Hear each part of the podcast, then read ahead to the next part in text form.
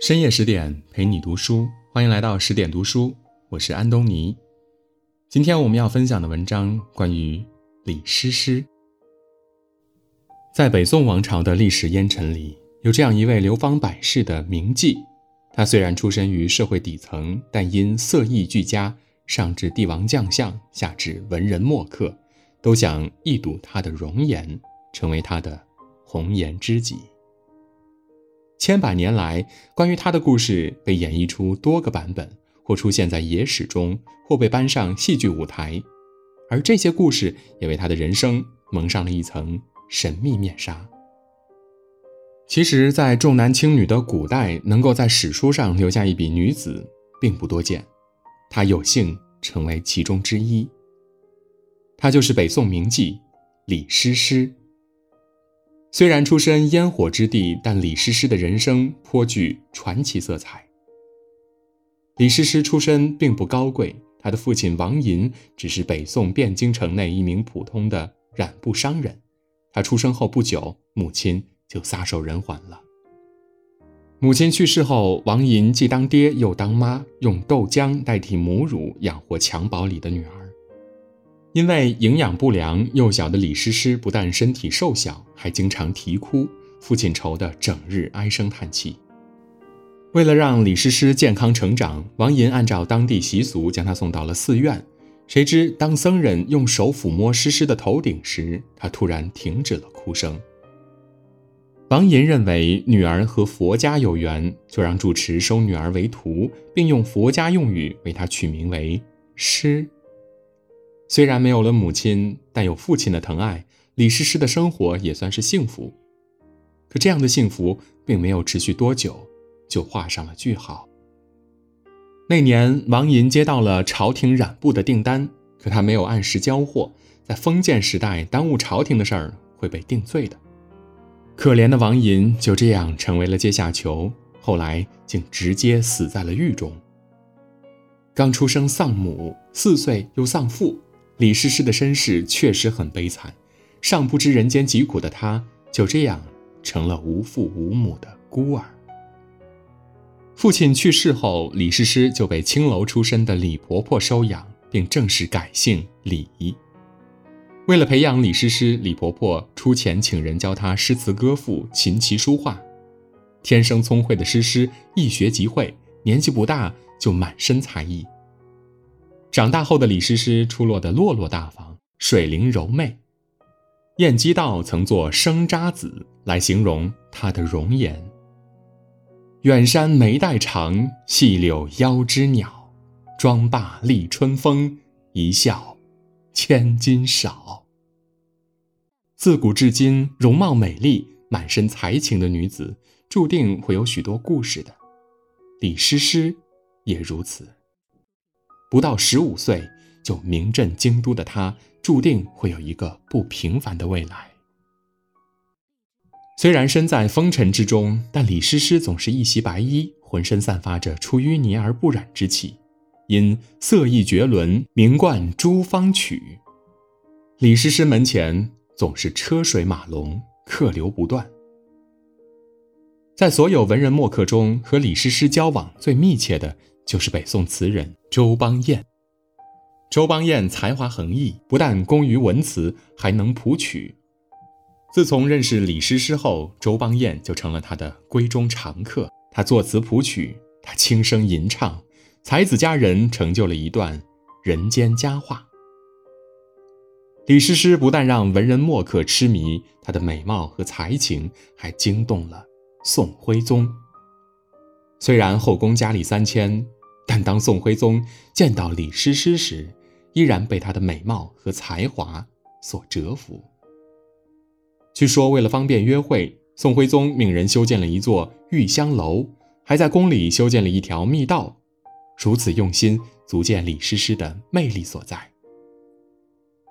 自从宋徽宗迷恋上李师师后，可苦了周邦彦，见心上人一面比登天还难。有一日，听闻宋徽宗生病，周邦彦赶紧跑来和李师师相见。不料宋徽宗竟然也来了，情急之下，周邦彦只好躲在床下。等待宋徽宗走后，周邦彦有感而发，做了那首流传千古的《少年游》。病刀如水，无言胜雪，纤手破新城。紧握初温，受烟不断，相对作调声。低声问：向谁行诉？城上已三更。马华霜浓，不如休去，直是少人行。谁知李师师不小心在宋徽宗面前将这首词唱了出来。宋徽宗忍怒问道：“这首词的作者是谁？”李师师随口回了一句：“周邦彦。”自己约会歌姬的事情竟然被外人所知，天子脸面何在？于是怒火中烧的宋徽宗直接下令将周邦彦发配边疆。若是其他女子，为了保全自己，大概会坐视不理。但是李师师并不然，她虽然出身风尘，却有情有义。为了帮周邦彦求情，她哭着给宋徽宗唱曲儿。看着梨花带雨的李师师，宋徽宗心一软，收回了成命。虽然出身卑微，看清人间冷暖，但李师师并没有把自己变成薄情寡义之人。这样的女子，怎能不令人敬佩呢？李师师的不平凡不仅仅体现在个人情谊上，更难得的是，她还是胸怀天下的女子。因宋徽宗的无能，北宋在他的带领下内忧外患，内有农民起义，外有金兵虎视眈眈。李师师见国家危在旦夕，苦劝宋徽宗要励精图治，为国家社稷着想。宋徽宗非但不听，为了不当亡国君，竟然直接让位给儿子，自己做起了太上皇。享清福去了。没多久，金兵入侵。当金兵兵临城下时，李师师非但没有逃跑，还拿出了自己的所有积蓄资助抗金战士，甚至不顾个人安危，来到战线上为士兵们鼓舞士气。他语气坚定地说：“我虽然只是个手无缚鸡之力的女子，不能上战场杀敌，但我将全部积蓄拿出，只希望你们可以击退金兵。”保大宋平安。自古风尘出侠女，李师师这份家国情怀让人动容。他不但爱国，而且誓死不当亡国奴。当金兵攻下汴京城时，有人将李师师献给了金兵主帅。在敌人面前，李师师毫无畏惧之色。他一改往日的温柔，质问那些卖国求荣的人：“我虽然是个卑贱的妓女。”但我宁可以死报国，也绝不苟且偷生。你们这些做官的，平时拿着国家俸禄，可国家有难时，你们却当上了卖国贼，真是可耻。话音刚落，李师师就拔下头上的金簪，吞金自杀了。在场的人无不目瞪口呆，没想到一个风尘女子，竟如此有骨气。一代名妓为了守住最后的尊严，就这样结束了自己的性命，而她这些举动将在历史上永放光芒。